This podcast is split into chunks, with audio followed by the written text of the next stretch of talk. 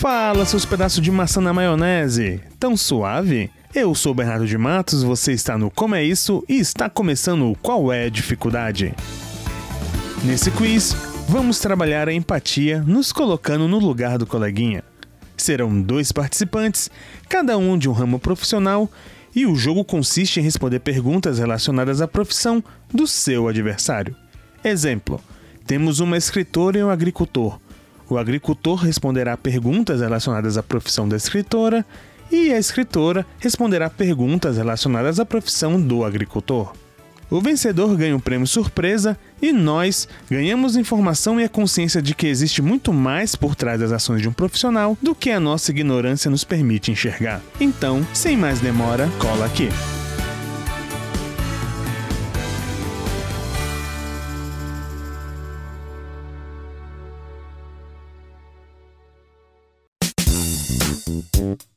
Opa, Bernardo de Matos de volta aqui e hoje, nesse episódio maravilhoso da nossa rinha de profissões, nós temos do lado direito Jéssica Lira. Ela é maquiadora, mora no Rio de Janeiro, tem 29 anos e já está exercendo a profissão já há 4 anos. Jéssica, seja bem-vinda ao Como é Isso, tudo bem com você? Olá, Bernardo. Tudo bem, obrigada.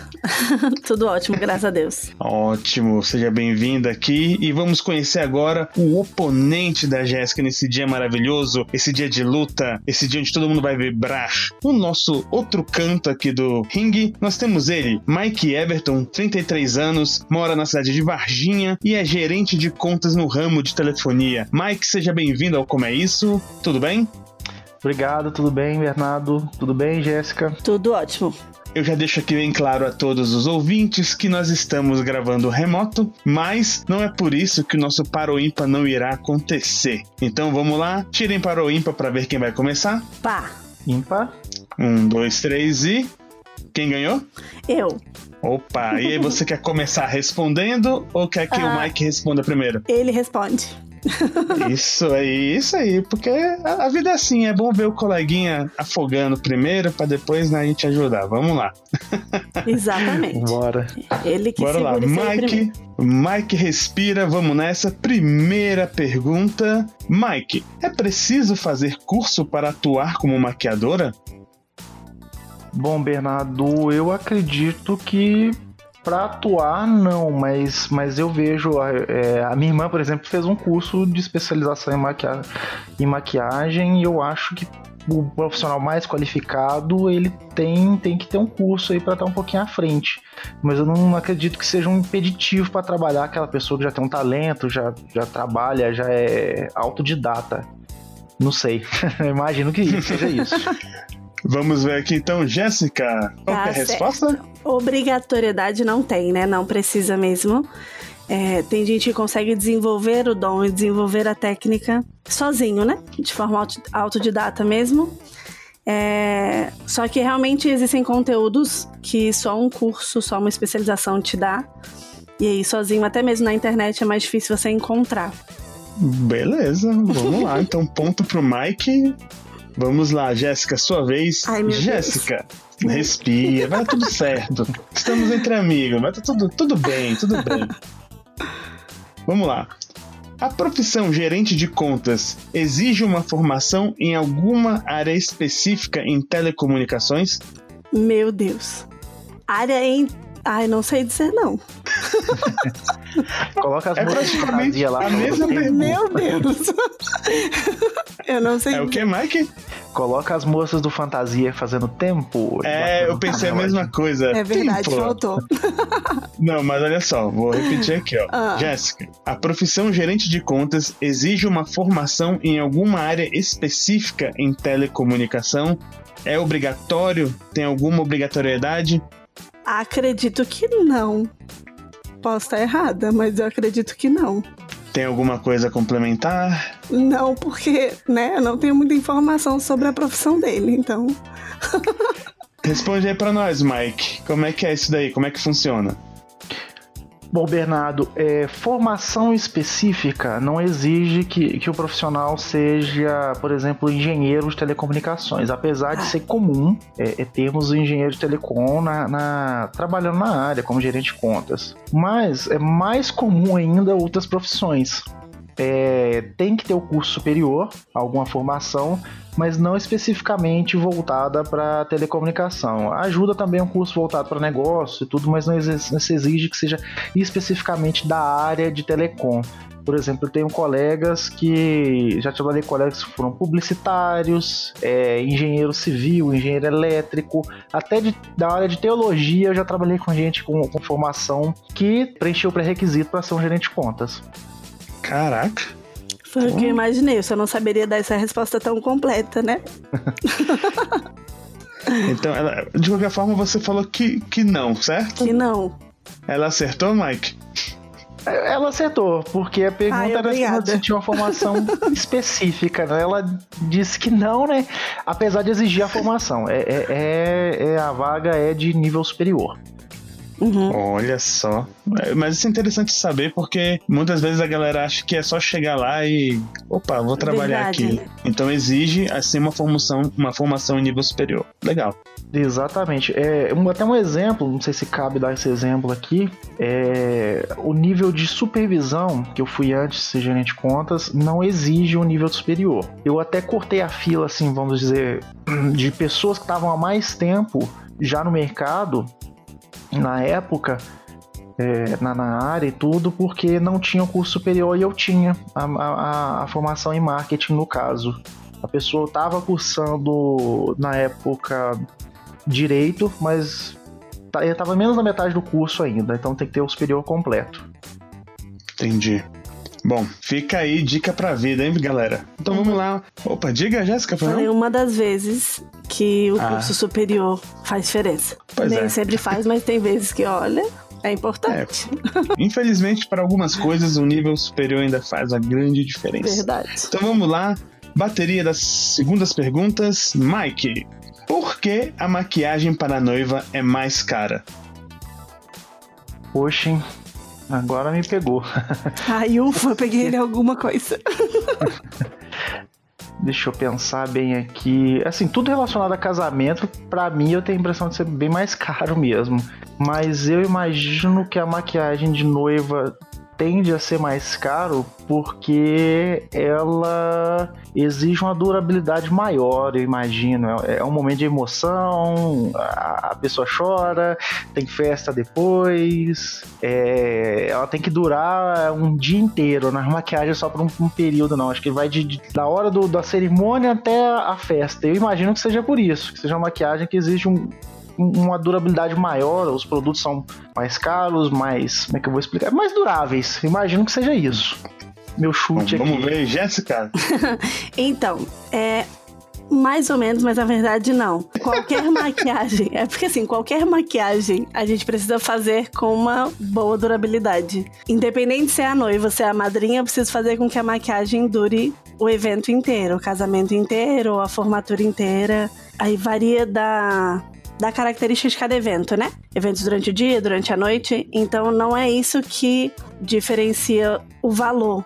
Só que, como você disse, é, Mike, que a maioria dos serviços para casamento são mais caros porque é um tratamento diferente. É, com a noiva, eu perco mais tempo. Com a noiva, eu separo o meu dia inteiro para ficar com ela. Eu faço meio que uma assessoria durante todo aquele dia. Eu acompanho ela desde, desde manhã almoço junto, passo o dia, a gente vai fazendo todo o serviço mais humanizado. É devagarzinho para aquela. É um dia muito emocionante, né? Então é um dia se você fizer as coisas muito à pressa, né? As pressas assim, muito corrido, é, a chance dela não aproveitar aquele dia da forma como deve, da forma como ela sonhou, é enorme. Então a gente faz realmente um tratamento diferenciado, mas não exatamente na durabilidade. Nos produtos. E nem nos produtos. O, o que eu posso, por opção, ter produtos de luxo para atender as noivas alguns, alguns maquiadores eles têm produto separado para, as, para noivas. O público de noivas deles é mais seletivo, assim, né? É um uhum. trabalho por ser mais caro. São noivas que têm umas têm condições melhores. Então eles compram produtos de luxo por agrado, mas não é exatamente o produto que faz com que o produto seja mais que o serviço seja mais caro. Caramba, que legal, interessante saber Aprendi disso. uma nova aí. Pois é. justo, então, nesse sentido, caso, né? A noiva É. é, é o centro do, do, do evento naquele dia, Exato. então tem todo um tratamento, tá vendo? Eu já tenho agora uma capacidade agora pra ser noiva no futuro, um passinho. né? É porque é aquela coisa, né? Se a noiva quisesse apenas uma maquiagem e um cabelo, ela ia no salão, sentava em uma hora e meia, no máximo duas horas ela tava pronta. Quando ela contrata um serviço, ou, ou separa um lugar, o local pra ela, né? Ou separa o dia da noiva e tudo onde você vai até ela, ela quer um serviço diferenciado, né? Que é um atendimento, quase que uma coisa, né? Um, um carinho, um cuidado, assim, diferente. Esse é o famoso dia da noiva, então. é isso aí. É, você É. pode acrescentar outros serviços também, mas é basicamente isso.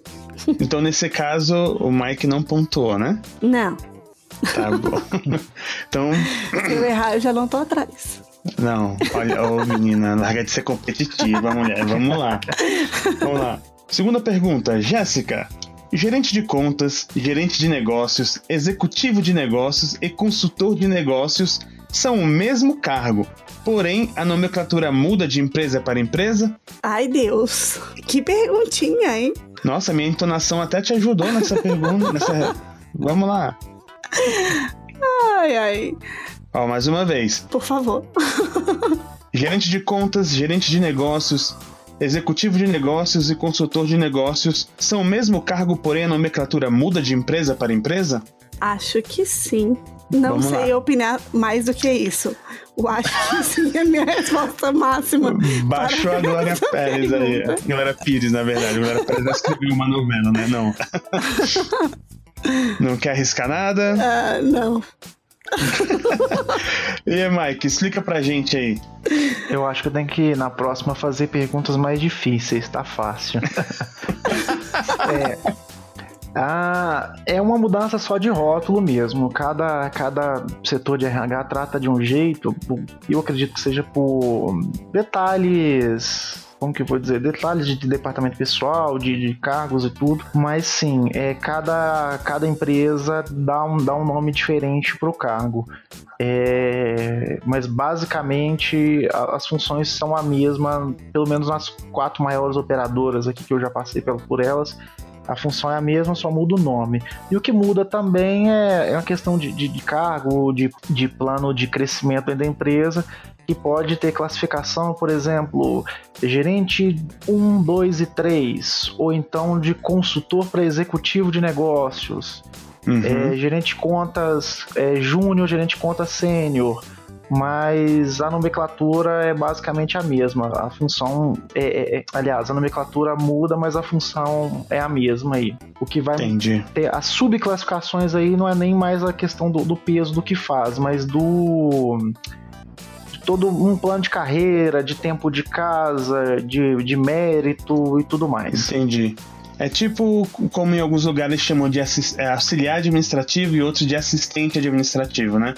Isso, isso. Empresa que eu tô atualmente chama de consultor de negócio. Isso foi até uma, uma coisa curiosa na época que eu fui trocar, que eu tava anteriormente era gerente de negócio. Mas é só aí eu consultei um- um- uma profissional de RH, ela falou que é só questão de nomenclatura mesmo. A descrição do cargo é, é a mesma. Tanto que alguns, al- algumas pessoas de dentro da empresa é, tem também o executivo de negócios. Eles, eles acabam até tratando a gente como executivo algumas vezes, é, em algum- algumas reuniões e tudo mais, mas executivo, consultor, gerente de contas, gerente de negócios, ou a descrição do cargo acaba sendo a mesma. Pô, legal. É bom saber. Anotado aqui na minha pastinha. então vamos lá. Mike, abrindo aí a terceira rodada, pergunta: maquiador precisa pagar imposto e emitir nota fiscal?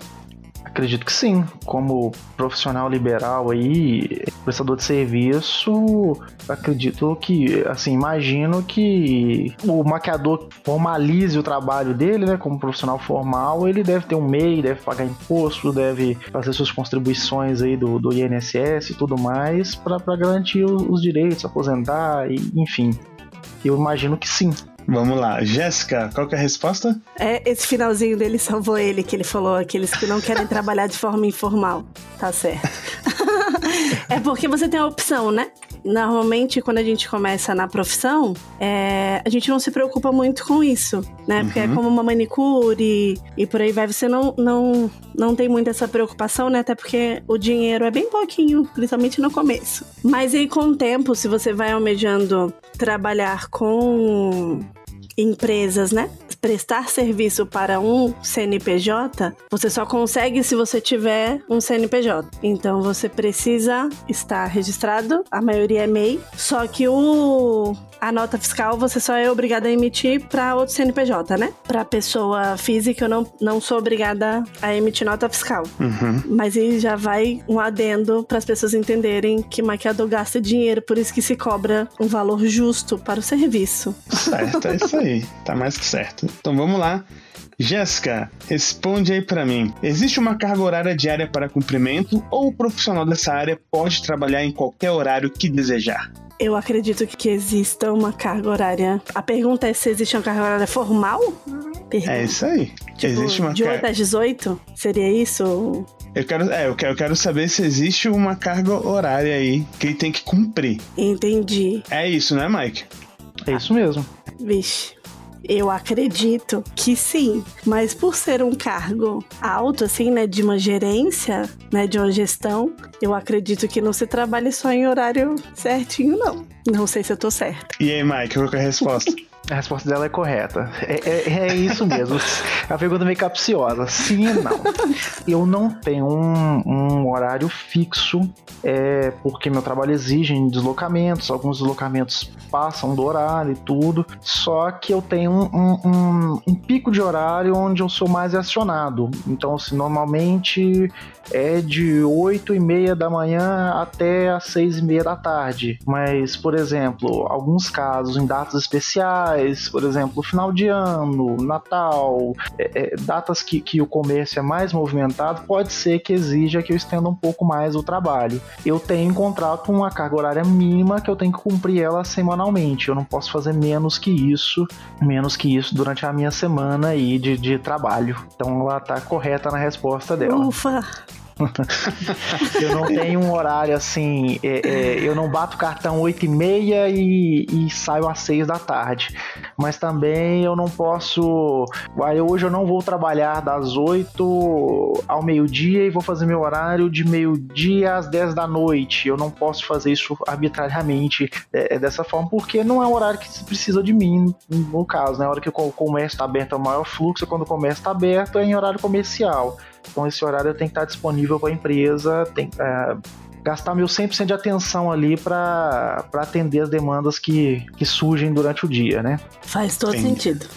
Entendi. Então, vou computar aqui. Olha só, de acordo aqui com a produção, nós teríamos uma vitória de 3 a 2 para a Jéssica, mas como nós estamos numa edição de amizade, numa edição de estamos longe, mas estamos juntos, hoje todo mundo vai ser vencedor. Então, eu convido de uma maneira moral. Então, hoje a vencedora foi a Jéssica, mas Mike também vai ganhar o prêmio. Convido ambos quando estiverem em Brasília, aqui, minha querida Brasília, irei levar vocês no barzinho do Messias, ali na Candangolândia, pra gente comer um torresmo e tomar uma pinguinha, tá? Duas doses por minha conta. E assim a gente sela nossa amizade mais uma vez. Vou cobrar o Show de torresmo. bola. É isso aí. Não vai tocar o We Are The Champion pra ela, cair o papel picado, essas coisas. Olha Não, que porque- triste. Ô, Bernardo, você não tá sabendo fazer esse negócio direito. Não, eu faço tudo.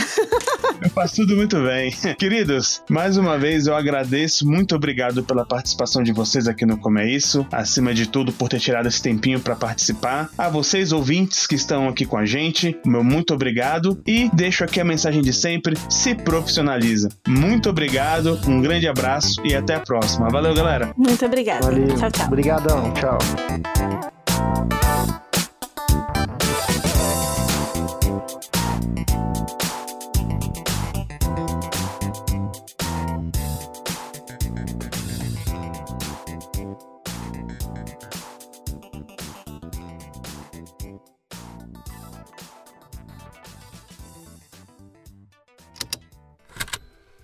Estalo Podcasts.